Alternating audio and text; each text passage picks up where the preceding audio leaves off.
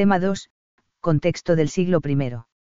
La actividad de Pablo se desarrolló en un entorno geográfico, histórico y cultural muy concreto.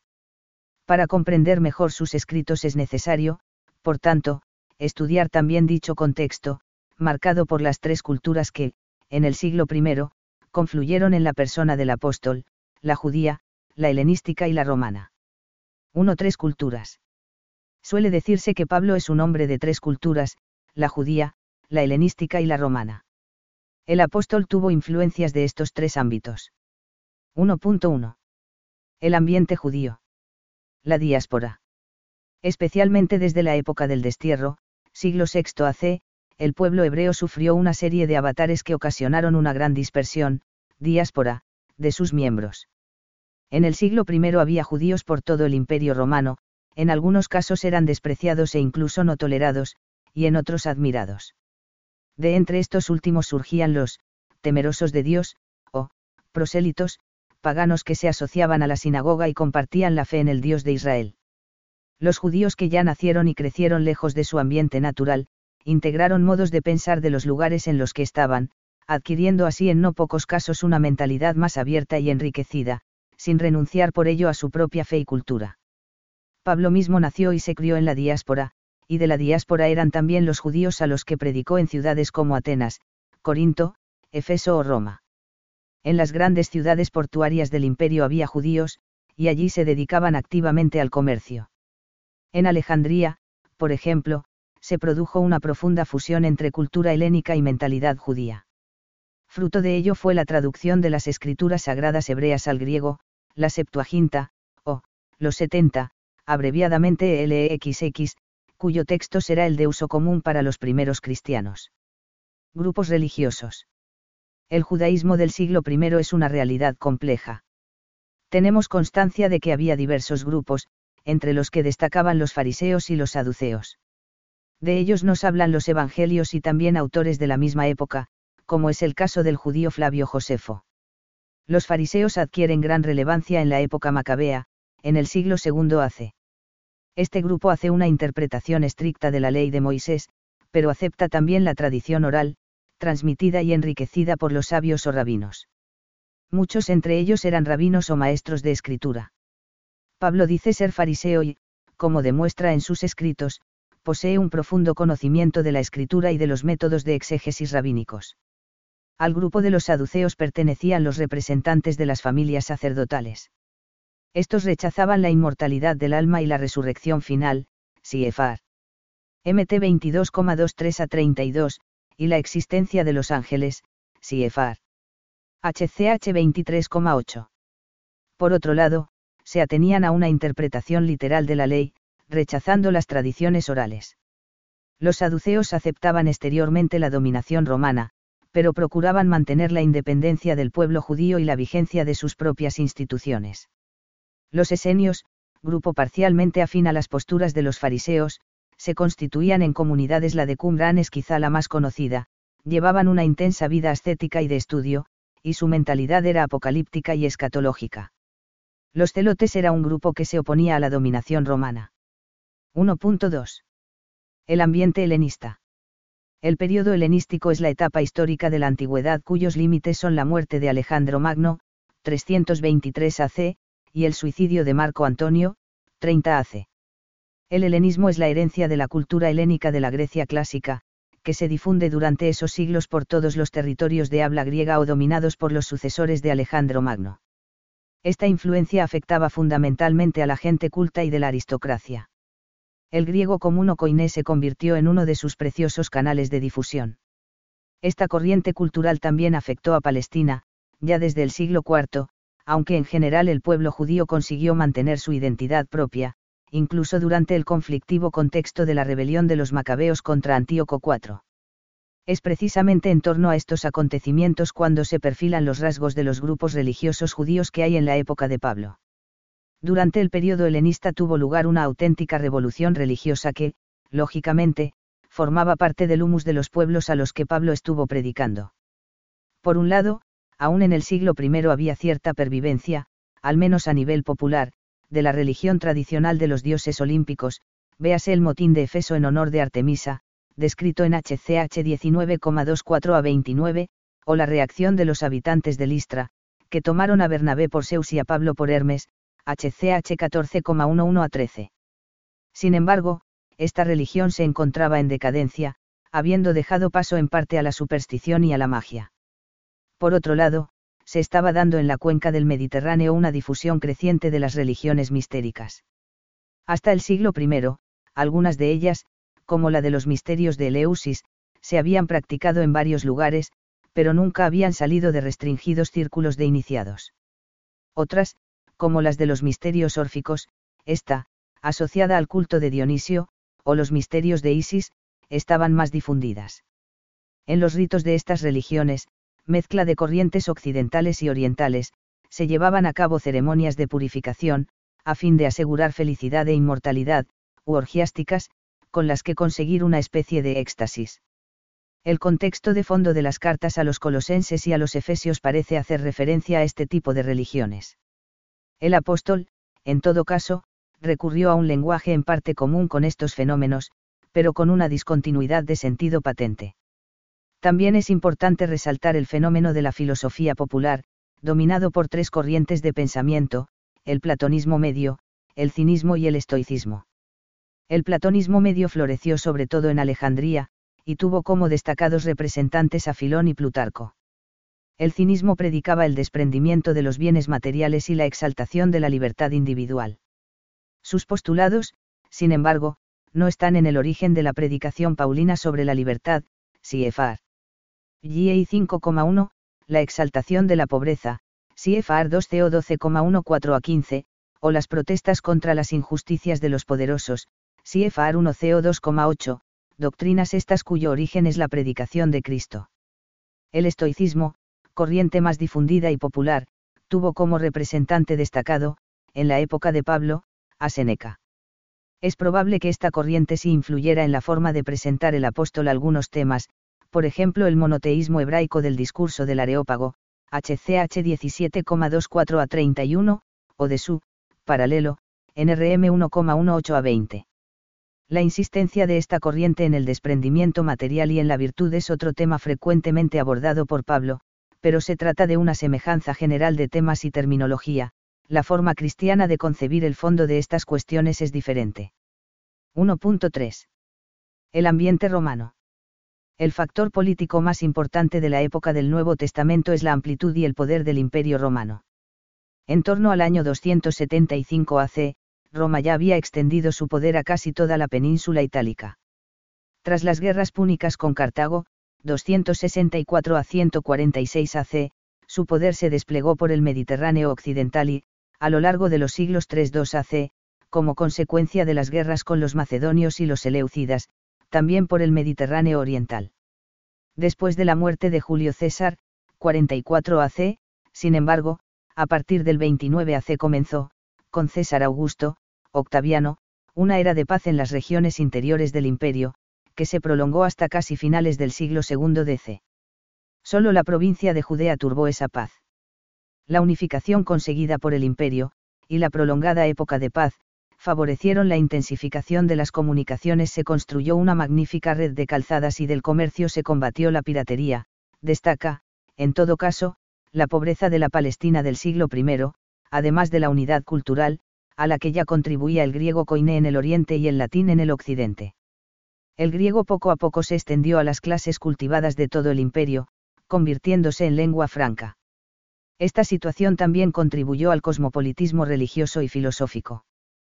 Con César Augusto, las provincias romanas pasaron a ser de dos grupos, senatoriales e imperiales, para las primeras, el Senado nombraba gobernadores, procónsules, los cuales eran supervisados por procuradores que nombraba el mismo emperador, las segundas eran administradas por gobernadores llamados propraetores, designados por el emperador. Estas provincias estaban en las fronteras del imperio, Siria, Cilicia y Galeisia, por ejemplo, y tenían tropas estacionadas permanentemente. Judea, la parte central de Palestina, en manos de los romanos desde la muerte de Herodes el Grande, el año 4 AC fue provincia imperial de tipo procuratorial, su gobernador era un procurador o comandante. Esta provincia estaba rodeada de reinos que gozaban de una aparente independencia, pero que en realidad eran vasallos de Roma, Galilea, Iturea, Traconítide, Abalín, los nabateos. El imperio contaba, además, con un magnífico sistema jurídico, que, aunque respetuoso con las costumbres locales y nacionales, siempre estaba dispuesto en la teoría a establecer una justicia igual para todos los pueblos. En el contexto del respeto por las costumbres de cada pueblo, cada ciudad mantenía, según su condición, su propia magistratura, en Efeso, la Asamblea General y la Jerousia, en Judea y Jerusalén, el Sanedrín, en Atenas, el Areópago o Tribunal Supremo, etc. En muchas ciudades de reciente fundación, coloniae, las magistraturas eran de tipo romano.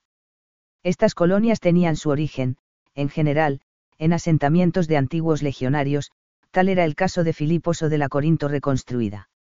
Característicos de este sistema jurídico eran los privilegios de los que gozaban los ciudadanos romanos. Estos fueron ampliándose poco a poco, hasta su abolición a principios del siglo III DC. 2. Contexto literario. 2.1. Literatura judía y literatura cristiana. Los escritos paulinos se sitúan en un riquísimo contexto literario. Por un lado, nos encontramos con la literatura judía, sea bíblica, canónica, sea intertestamentaria. A esta última pertenece la literatura de Qumran, la apócrifa y la rabínica, que a menudo consiste en comentarios de o en torno a los escritos bíblicos, y de los que se extrae alguna enseñanza de tipo moral espiritual, jagada, o legislativo, alaka escritos apócrifos, midrasim, targumim, pesarim, etc. Por otro, la literatura cristiana. Aunque seguramente desde muy pronto existieron colecciones de dichos y hechos de Jesús, todo parece indicar que los escritos paulinos más antiguos constituyen la primera literatura cristiana, anterior a los mismos evangelios. Estos escritos fueron motivados como se ve por su contenido por la necesidad de resolver problemas concretos, rellenar lagunas de la predicación, dar noticias y, en fin, hacer presente la figura autoritativa y el desvelo paterno del apóstol en las comunidades cristianas nacientes. 2.2. El género epistolar. El género epistolar ya era conocido en la antigüedad tanto en ámbito grecorromano como en el mundo bíblico, CFR primer 21,8 a 10, segundo 19,9 a 14, 2M1,1 a 9, 2M1,10 a 2,18. Cicerón, 106 a 43 AC, destaca tanto por la teorización sobre el género como por su actividad epistolar. La teoría epistolar, por ejemplo, habla de cartas públicas o privadas, y luego establece diversos subgéneros. El Nuevo Testamento consta de 27 libros, 21 de ellos son cartas, al menos desde el punto de vista formal. De estos 21 escritos, 14 son paulinos. ¿Qué es una carta? La carta es una forma escrita de comunicación que permite salvar la distancia que separa a remitente y destinatario, y que se presenta como una sustitución de la comunicación oral, por tanto, una de sus características es la espontaneidad. Aunque no siempre sea así, normalmente la carta implica cierto diálogo entre emisor y destinatario, en el que hay referencias externas a las últimas cartas escritas, etc. Por tanto, la carta suple la presencia del dialogante, y minimiza tanto el tiempo como el espacio que separa a ambos. En la carta podemos hablar de enunciado, lo que se quiere comunicar, y enunciación, las imágenes creadas tanto del autor como del receptor. Los escritos paulinos recurren formalmente al género epistolar, aunque de una forma muy personal. Mientras que las epístolas clásicas suelen regirse por modelos rígidos y se revelan a menudo como formas de autopresentarse o autojustificarse, como medio de difusión de escritos doctrinales, o como ejercicios literarios ficticios y con fines fundamentalmente retóricos, los escritos paulinos destacan por su cercanía y espontaneidad. En las cartas paulinas hay una mezcla del lenguaje o modo oral con el escrito. En todo caso, en las más tardías hay un desplazamiento del primero al segundo. Podríamos definir los escritos paulinos como cartas privadas sui generis. Estos documentos conservan el tono de lo familiar y privado, pero al mismo tiempo su autor se sabe, como apóstol, representante de la cristiandad primitiva, y escribe pensando también en la utilidad de otros lectores diversos a los destinatarios inmediatos. En el caso de San Pablo, el emisario o portador de la carta tiene también una gran importancia, ya que recibe cierta autoridad por parte del apóstol, no solo para llevarla, sino para convertirse en un continuador de su trabajo apostólico. La pseudoepigrafía. Una práctica corriente ya en la época paulina era la de firmar un escrito con el nombre de una persona de reconocida autoridad. Con el caso de los apóstoles o de los discípulos más destacados, esto fue frecuente en los primeros siglos de la Iglesia, véanse los escritos apócrifos. Al igual que las epístolas de la antigüedad, los escritos paulinos suelen constar de encabezado, cuerpo y despedida, si bien el apóstol normalmente incluye tras el encabezado una acción de gracias en clave cristiana, que es como una presentación de los temas que va a abordar en el cuerpo o parte central de la carta. Un análisis detallado del contenido del cuerpo de los escritos paulinos pone de relieve que, con frecuencia, diversas partes tienen una función muy concreta según el contexto en el que aparecen, esto es, para entender bien las diversas afirmaciones, es necesario comprender bien de qué está hablando el apóstol y a dónde quiere llegar. Esas afirmaciones no tienen a menudo un sentido, absoluto, sino en función de una argumentación general que está desarrollando. Esto nos introduce en el mundo de la retórica. 2.3. La retórica clásica y la retórica semítica. La retórica es la disciplina que estudia las técnicas de utilización del lenguaje con una finalidad persuasiva. Ahora bien, para entender bien la retórica específicamente paulina es necesario recurrir a la categoría de lenguaje religioso, en el que se encuadran sus escritos. Desde este punto de vista, hay que tener en cuenta que el lenguaje sagrado busca la comunicación, el mensaje se impone por sí mismo. Y en esto se diferencia de la retórica clásica. Es más, cabe señalar que la retórica en la Biblia no deja por ello de apelar a la racionalidad humana. Pablo, en los pasajes de tipo discursivo, en los que quiere exponer un tema y llegar a unas conclusiones, sigue un esquema parecido, establece una proposición o tesis y aporta unas pruebas que la sustentan, basadas ya en la experiencia, ya en las escrituras en este ámbito adquiere gran relevancia el recurso que el apóstol hace al Antiguo Testamento, hablaremos de ello en el último tema, ya en argumentos de razón, CFR. GEI 3 a 4, RM 9 a 11, FLM 1 a 25. La forma de organizarlo todo recibe el nombre de disposisio. Siempre de un modo personal, en las argumentaciones paulinas podemos descubrir algunos de los rasgos de los tres géneros oratorios de la retórica clásica griega. El judicial, se desarrolla ante un juez, de lo que se trata es de acusar o defender, versa sobre un asunto del pasado, se desarrolla en términos de justicia frente a injusticia. El deliberativo o forense, se desarrolla ante una asamblea, de lo que se trata es de aconsejar o disuadir, versa sobre un hecho futuro, se desarrolla en términos de utilidad o perjuicio el demostrativo o epidíctico, se desarrolla ante un público, que no puede influir sobre los hechos, que debe asentir o disentir, de lo que se trata es de alabar o denostar a individuos particulares, encomio o vituperio, versa sobre hechos pasados, se centra en lo bello y lo feo. No sería justo analizar los textos paulinos para encontrar en ellos forzando los textos modelos retóricos clásicos. Si consideramos que la retórica lo que hace es explicitar y teorizar diversos mecanismos de la psicología y del lenguaje humanos que intervienen en la comunicación en los que se incluyen argumentos de razón, y argumentos basados en el etos o en el patos, cualquiera de nosotros, recurre, a la retórica continuamente, sin darse cuenta. Por ello, lo justo es pensar que Pablo tendría algún conocimiento de la retórica clásica los cuales se obtenían en una enseñanza superior que, previsiblemente, no recibió el apóstol, pero que su recurso a él era muy libre. Existe también una retórica específicamente semítica, de la que encontramos innumerables huellas en el Antiguo Testamento, y a la que ciertamente recurre Pablo. Esta retórica bíblica semítica tiene dos características esenciales, la binaridad, paralelismos simples, quiasmos, etc., y la parataxis, coordinación, siefar. Roland Meinet, Tractato di Retórica Bíblica, Bologna, EDB, 2008.